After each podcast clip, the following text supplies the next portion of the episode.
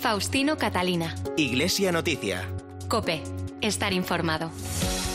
Saludos amigos, muy buenos días. Son las ocho y media de la mañana del domingo 22 de noviembre de 2020 y esta es la hora de la cita semanal en la cadena Cope con la actualidad religiosa en el informativo Iglesia Noticias. Será media hora de información hasta las nueve de la mañana en que llegará la transmisión de la Santa Misa desde Toledo. Hacemos hoy este programa con Rafael Nieto en el control de sonido, Nacho de Gamón en la producción y lo primero, como siempre, nuestros titulares. En la apertura de la Asamblea Plenaria de la Conferencia Episcopal, el cardenal Omella ha pedido evitar la polarización, un pacto educativo a largo plazo y menos trabas a la educación concertada. Entre otros asuntos, los obispos han analizado la respuesta de la Iglesia a la crisis sanitaria y económica provocada por el coronavirus. Mientras tanto, las diócesis españolas celebraron ayer sábado un día de oración en memoria por los religiosos y religiosas fallecidos a causa de la pandemia.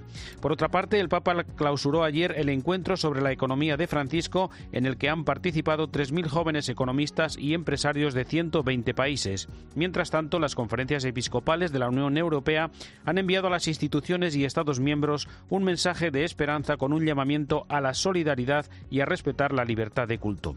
Además, ayer sábado, Carlos Escribano tomó posesión como nuevo arzobispo de Zaragoza y la Congregación de los Pasionistas celebra desde hoy un jubileo con ocasión del tercer centenario de su fundación. Faustino Catalina. Iglesia Noticia. Cope. Estar informado. Esta semana se ha celebrado en Madrid la Asamblea Plenaria de Otoño de la Conferencia Episcopal Española, por primera vez en la historia de manera semipresencial a causa de la pandemia. Han estado presentes 38 obispos, los que forman parte de la Comisión Permanente, los 10 presidentes de las comisiones episcopales, los 10 arzobispos metropolitanos, los 8 presidentes de las subcomisiones episcopales y el presidente del Consejo de Asuntos Jurídicos, mientras el resto ha participado vía telemática. Tras realizarse una prueba de antígenos, la Asamblea comenzó en la tarde del lunes con el discurso del presidente, el cardenal arzobispo de Barcelona, Juan José Omella, que pidió no tensionar más la situación política en España con cuestiones que no sean prioritarias, porque lo principal es trabajar unidos por el bien común ante los retos de la pandemia. La situación que vivimos está sometiendo a la sociedad a un intenso estrés que agudiza las diferencias entre unos y otros. Ante el riesgo de que aflore el resentimiento y la división, debemos potenciar la comunión para vencer este desafío que no es solo sanitario, sino también económico, social, político y espiritual. La mejora de nuestras instituciones no pasa por el borrón y cuenta nueva, ni por el romper radicalmente el consenso, sino por trabajar unidos para mejorar y potenciar el actual sistema democrático. Pidió recuperar el espíritu de la transición y no caer en el virus de la polarización que impida el diálogo con quien piensa diferente. No es momento de divisiones, no es momento para dejar que los brotes populistas, irresponsables e ideológicos traten de colarse. Es el momento de la cohesión, de la cordialidad, de trabajar unidos, de mirar a largo plazo liberándonos del cortoplacismo de las elecciones o de la bolsa. Es el momento de la unidad y de la buena política, aquella que vela por el respeto a la persona humana y trabaja incansablemente por el bien común. El cardenal Omella defendió la relevancia de la labor de la Iglesia en el ámbito educativo, la validez de la enseñanza concertada, el empeño de la Iglesia por una educación integral y la importancia de un pacto educativo tras lamentar las que se quieren imponer a las instituciones católicas. Nuevamente insistimos que no es el momento de poner trabas, sino de trabajar conjuntamente, respetando en todo momento el derecho constitucional de los padres y madres a escoger libremente el centro y el modelo educativo para sus hijos y asegurando siempre el derecho constitucional a la libre iniciativa privada. Y reivindicó también el presidente de la conferencia episcopal la enseñanza de la religión en nuestro sistema educativo. Defendemos, pues, la presencia de la asignatura de religión en una sociedad tecnocrática en la que un pequeño virus nos ha desbordado, se hace más que nunca necesaria la enseñanza y el cultivo de la filosofía, de la teología y de la espiritualidad. Ante la ley de eutanasia pidió extender los cuidados paliativos, que la sociedad promueva una ética del cuidado de las personas y no legislaciones y lógicas superficiales e individualistas que extiendan la cultura de la muerte y fomenten el subjetivismo moral, porque una sociedad que no cuida a los mayores muere lentamente.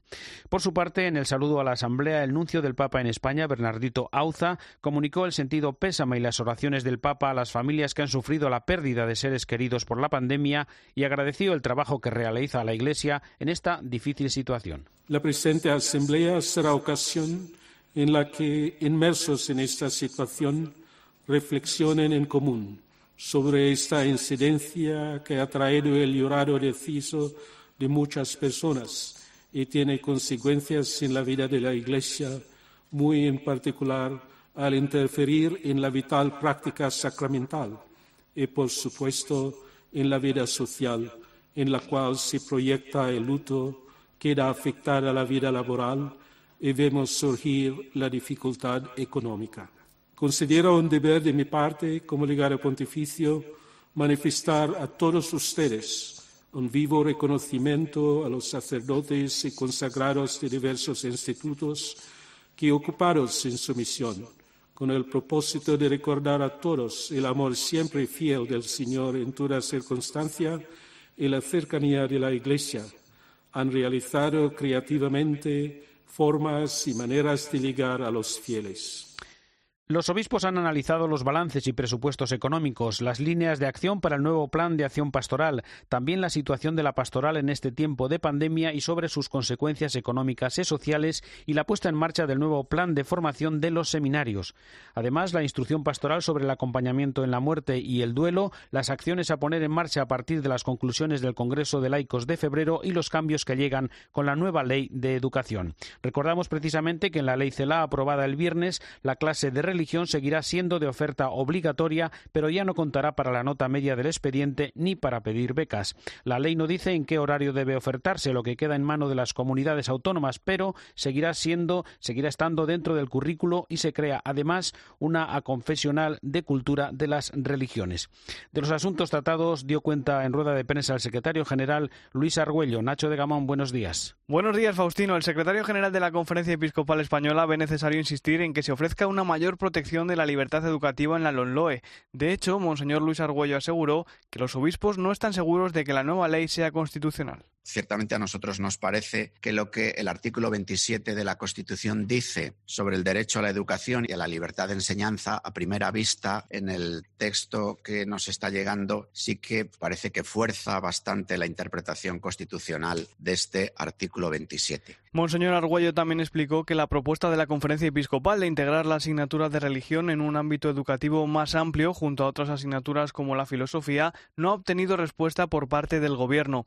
El obispo de Valladolid también abordó en su comparecencia la crisis migratoria que afronta Canarias, recordando que se trata de un problema global. La Unión Europea y el Estado español han de asumir que no se pueden crear guetos insulares para evadir el problema migratorio. En los países de destino habrá de buscarse el equilibrio adecuado entre la protección de los derechos de los ciudadanos y la garantía de acogida y de asistencia a los migrantes. El secretario de los obispos también señaló que la necesaria regulación de las migraciones pasa por abordar sus causas para garantizar el primer derecho del migrante, el de permanecer o retornar a su casa de manera voluntaria. Para ello, dijo, es necesario establecer posibilidades concretas de vivir con dignidad en sus lugares de origen. Ayer tuvo lugar en la Basílica del Pilar de Zaragoza la ceremonia de toma de posesión del nuevo arzobispo de la diócesis aragonesa, Carlos Escribano, que toma el relevo de Vicente Jiménez, que presentó la renuncia por edad. Cope Zaragoza, Enrique Pérez buenos días. Buenos días. Vuelvo a la que ha sido mi casa durante muchos años. Así se refirió ayer a su regreso a Zaragoza, donde fue párroco del Sagrado Corazón y en Santa Engracia. Agradecido por aquella etapa en la que inició su vida sacerdotal, al igual que por su paso por la diócesis de Teruel y Albarracín. Ahora don Carlos Escribano se siente privilegiado de iniciar su ministerio en Zaragoza de la mano de la Virgen del Pilar. Me siento muy privilegiado. De su mano, de la mano de la Virgen del Pilar Quiero comenzar mi ministerio en Zaragoza, dándole gracias, acogiéndome a su maternal protección y pidiéndole que me ayude a aprender a ser fiel discípulo del Señor y pastor de esta iglesia diocesana. Monseñor Escribano vuelve a Zaragoza en un momento muy difícil, una situación de crisis que no ha querido pasar por alto en sus primeras palabras, con un recuerdo muy emotivo a quienes peor lo están pasando. En esta mañana quiero elevar mi plegaria confiada al Padre por todos los fallecidos, por sus familias, por los enfermos y convalecientes de esta cruel enfermedad, y por todos aquellos que la están heroicamente combatiendo, y por todos también los que están sufriendo las consecuencias por la crisis económica, social y laboral que de ella se deriva.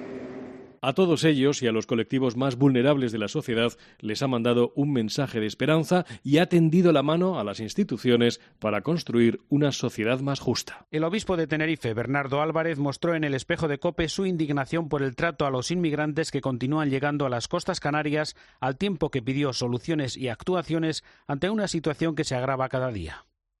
Está el tema de los CIES, que está visto que hasta el defensor del pueblo y el diputado de común aquí en Canarias han dicho que son como si fueran centros de internamiento, ¿no? Y eso no, eso no puede ser. Después de 72 horas una persona, si no ha cometido ningún delito, hay que dejarla en libertad. Y es lo que ha pasado en Gran Canaria, cuando a 200 personas se trasladaron en autobús desde el puerto de Arguineguín, en el sur de Gran Canaria, y las, las dejaron en la ciudad, sin ningún recurso, sin nada. Digamos, soltarlos en la ciudad, ¿no? Claro, es verdad que no los puedes recluir, pero tú imagínate 200 y pico personas, menos mal que hubieron muchas personas que se acercaron pues, con una botella de agua, con un bocadillo, porque estaban en las plazas, estaban por allí absolutamente a la intemperie. Este es el problema. Llegan personas aquí, si no se articulan medidas o bien lo que se llama para devolverlos a sus países de origen, bien para que vayan a los lugares donde ellos aspiran a ir, pues lógicamente las islas se pueden convertir, pues eso, en una especie de gueto donde hay estas personas y sobre todo el riesgo que supone personas que no tienen donde cobijarse, no tienen un hogar, no tienen unos medios de vida. Esto genera una desestabilidad social impresionante.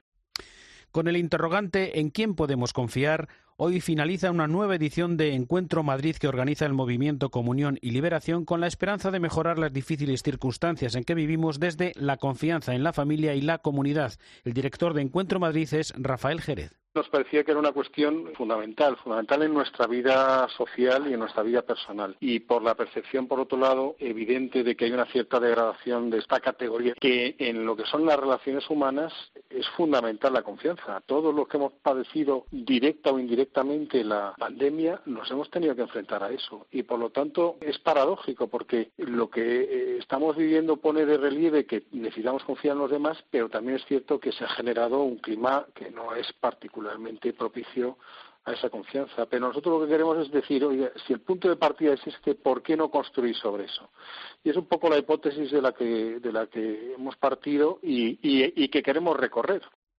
El nuncio del Papa en España clausura hoy en Baeza el año jubilar habilista con motivo del 450 aniversario de la muerte del patrono del clero secular español, San Juan de Ávila.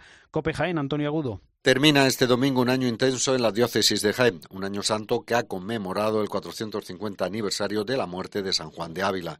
El nuncio de su santidad en España, Monseñor Bernardito Auza, asiste además a partir de las once y media al acto de declaración de San Juan de Ávila como hijo adoptivo de Baeza y ya por la tarde a las cuatro y media va a presidir la solemne Eucaristía de clausura del año jubilar habilista a pesar de que la COVID-19 ha querido empañar los actos organizados desde la diócesis de Jaén para celebrar este año santo, han sido muchos e importantes los frutos que ha dejado detrás de sí este año jubilar, entre ellos el Congreso Internacional de San Juan de Ávila, que congregó en la ciudad Patrimonio de la Humanidad a más de 250 sacerdotes de 23 diócesis de España y que contó con grandes expertos en la figura del apóstol de Andalucía.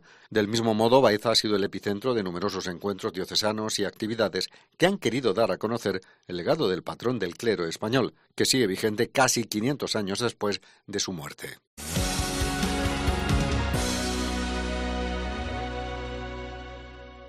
Ante la pandemia, la crisis económica, la crisis política y de las instituciones, ¿en quién podemos confiar? Encuentro Madrid 2020 es una edición exclusivamente online en la que podrás seguir libre y gratuitamente mesas redondas, exposiciones, actividades infantiles y espectáculos. Encuentro Madrid, un espacio para el encuentro y el diálogo, un lugar donde la experiencia cristiana se puede ver y tocar. Te esperamos del 19 al 22 de noviembre. Sigue todo el evento en encuentromadrid.com o suscríbete al canal de YouTube de Encuentro Madrid. ¿Conoces la revista Vida Nueva? ¿Cómo no la voy a conocer? Hasta la lee el Papa Francisco. Cada semana adelanta todas las noticias y el mejor análisis de la actualidad de la Iglesia. Suscríbete a Vida Nueva y recíbela en casa semanalmente por menos de 9 euros al mes. Entra en vidanuevadigital.com y tendrás un 20% de descuento. ¿Qué ganas tengo de una vida nueva? Faustino Catalina. Iglesia Noticia. Cope. Estar informado. En Iglesia Noticia, la actualidad internacional nos lleva un domingo más, en primer lugar hasta el Vaticano, donde el Papa celebrará esta mañana la misa en la festividad de Jesucristo, Rey del Universo. Al finalizar, tendrá lugar la entrega por una representación de jóvenes panameños de la cruz y el icono de la Jornada Mundial de la Juventud a una pequeña delegación llegada desde Portugal, donde está previsto el próximo Encuentro Mundial de Jóvenes en 2023. Nos vamos ya a Roma con la crónica de la corresponsal de la cadena COPE, Eva Fernández. Buenos días. Buenos días. Hay mucha emoción entre los jóvenes que han llegado de Portugal para tomar el relevo de sus compañeros panameños. Anoche celebraron una vigilia en una iglesia de Roma para prepararse a la ceremonia que tendrá lugar dentro de un par de horas, cuando concluya la misa por la solemnidad de Cristo Rey. En la Basílica de San Pedro se encuentra ya la cruz de madera y la réplica del icono Salus Populi Romani. Este año, tal como obliga la pandemia, el gesto simbólico de la entrega tendrá lugar en presencia de una delegación muy reducida de los dos países, pero jóvenes de todo el mundo lo seguirán por los medios de comunicación. Estarán pendientes los responsables de la pastoral juvenil de las conferencias episcopales y de distintos movimientos internacionales que han participado en un encuentro online organizado por el Dicasterio Vaticano que se encarga de la familia y de la juventud. Desde hace años, tanto la cruz como el icono acompañan los preparativos de las etapas internacionales de las JMJ. Esta tradición se remonta a 1984, cuando al concluir el año jubilar de la Redención, San Juan Pablo II entregó a los jóvenes la Cruz del Jubileo. En 2003 también les dio una copia del icono. Hasta el momento, la entrega de los símbolos a los jóvenes de las diócesis que acogen la próxima jornada tenía lugar al final de la celebración del Domingo de Ramos en la misma plaza de San Pedro.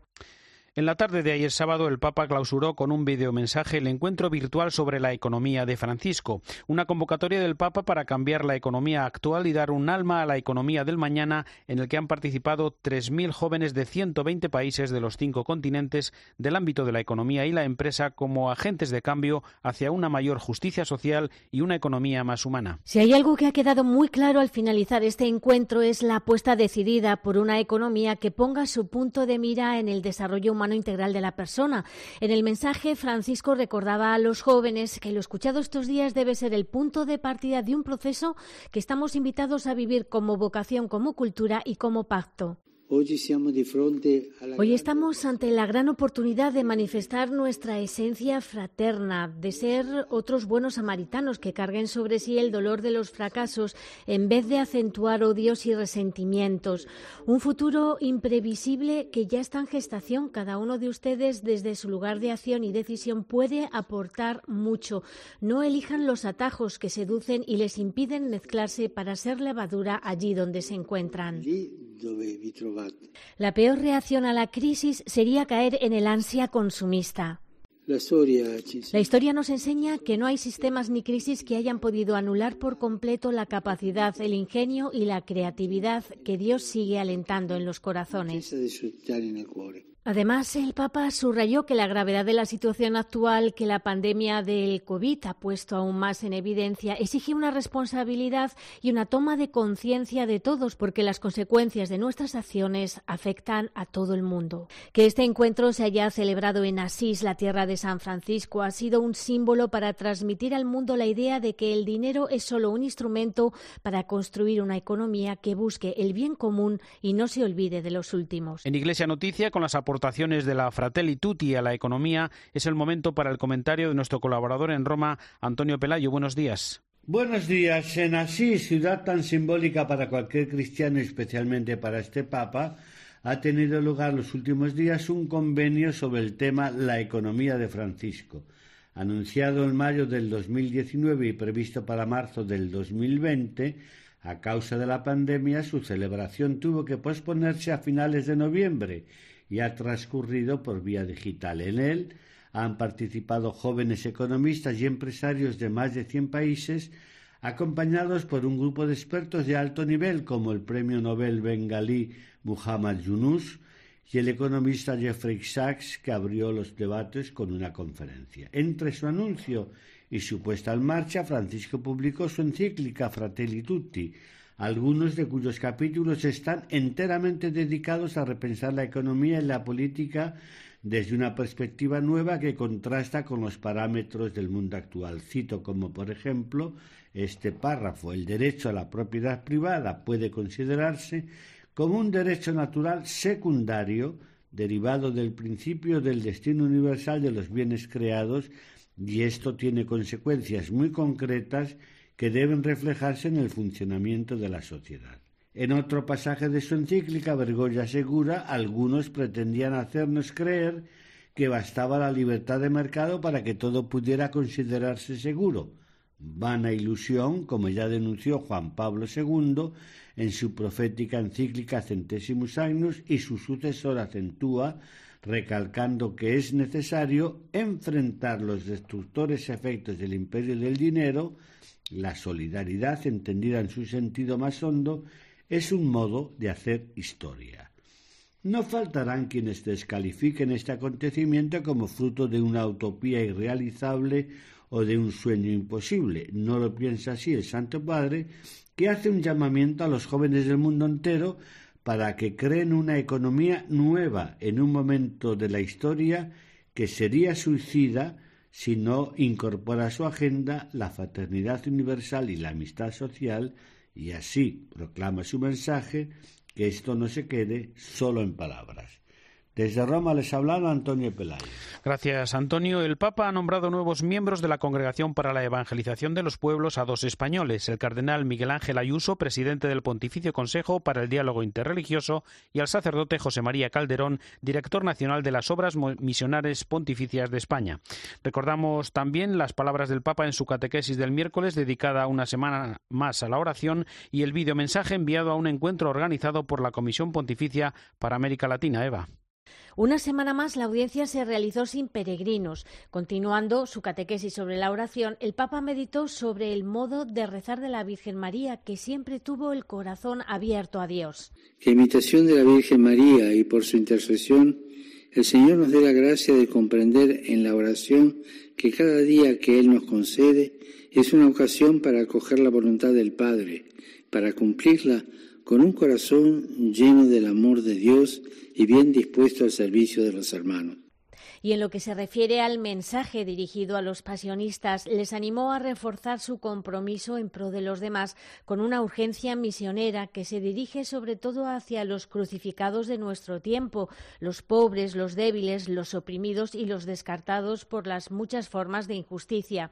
En el texto, Francisco subraya que la oración y la lectura de la palabra de Dios les ayudará a dar respuesta a las necesidades de la humanidad. La semana también nos ha dejado un importante videomensaje del Papa dirigido a un seminario organizado por la Pontificia Comisión para América Latina, la Academia de Ciencias Sociales y el CELAN, en el que Francisco recordaba que la pandemia ha amplificado los problemas y las injusticias que ya afectan gravemente a Latinoamérica. Por este motivo, pedía a la clase política y a la sociedad que eviten la confrontación. La profundidad de la crisis reclama proporcionalmente la altura de la clase política dirigente capaz de levantar la mirada y dirigir y orientar las legítimas diferencias en la búsqueda de soluciones viables para nuestro pueblo. En la despedida, tras poner bajo la protección de la guadalupana a toda Latinoamérica, pidió que la crisis, lejos de separarnos, nos ayude a recordar que la unidad es superior al conflicto.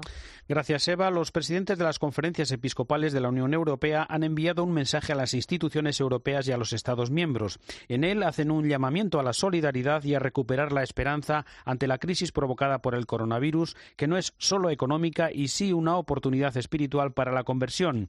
Piden reestructurar el actual modelo de globalización, garantizando el respeto al medio ambiente, la apertura a la vida, la importancia de la familia, la igualdad social, la dignidad de los trabajadores y los derechos de las generaciones futuras. Demandan además incrementar la ayuda humanitaria y de cooperación al desarrollo, vías seguras y legales y corredores humanitarios para los refugiados, así como medidas para conciliar la libertad religiosa y de culto con el respeto a las medidas sanitarias. Por otra parte, la Asamblea Plenaria de la Conferencia Episcopal Francesa ha aprobado un cambio en el Estatuto Canónico del Santuario Mariano de Lourdes, al que cada año llegan miles de peregrinos españoles, con el fin de mejorar sus servicios y su administración. Corresponsal en París, Asunción Serena. Había tres posibilidades, que el santuario de Lourdes permaneciera con su estatus diocesano o darle un estatus nacional o internacional. El primero se ha descartado porque es difícil para la diócesis disponer de capellanes y un rector que den vida al santuario. Tampoco será internacional porque dependería directamente de Roma, cortando los lazos con la diócesis y habría dos obispos, uno para Lourdes y otro para Tarbes. Finalmente, el santuario tendrá un estatus nacional.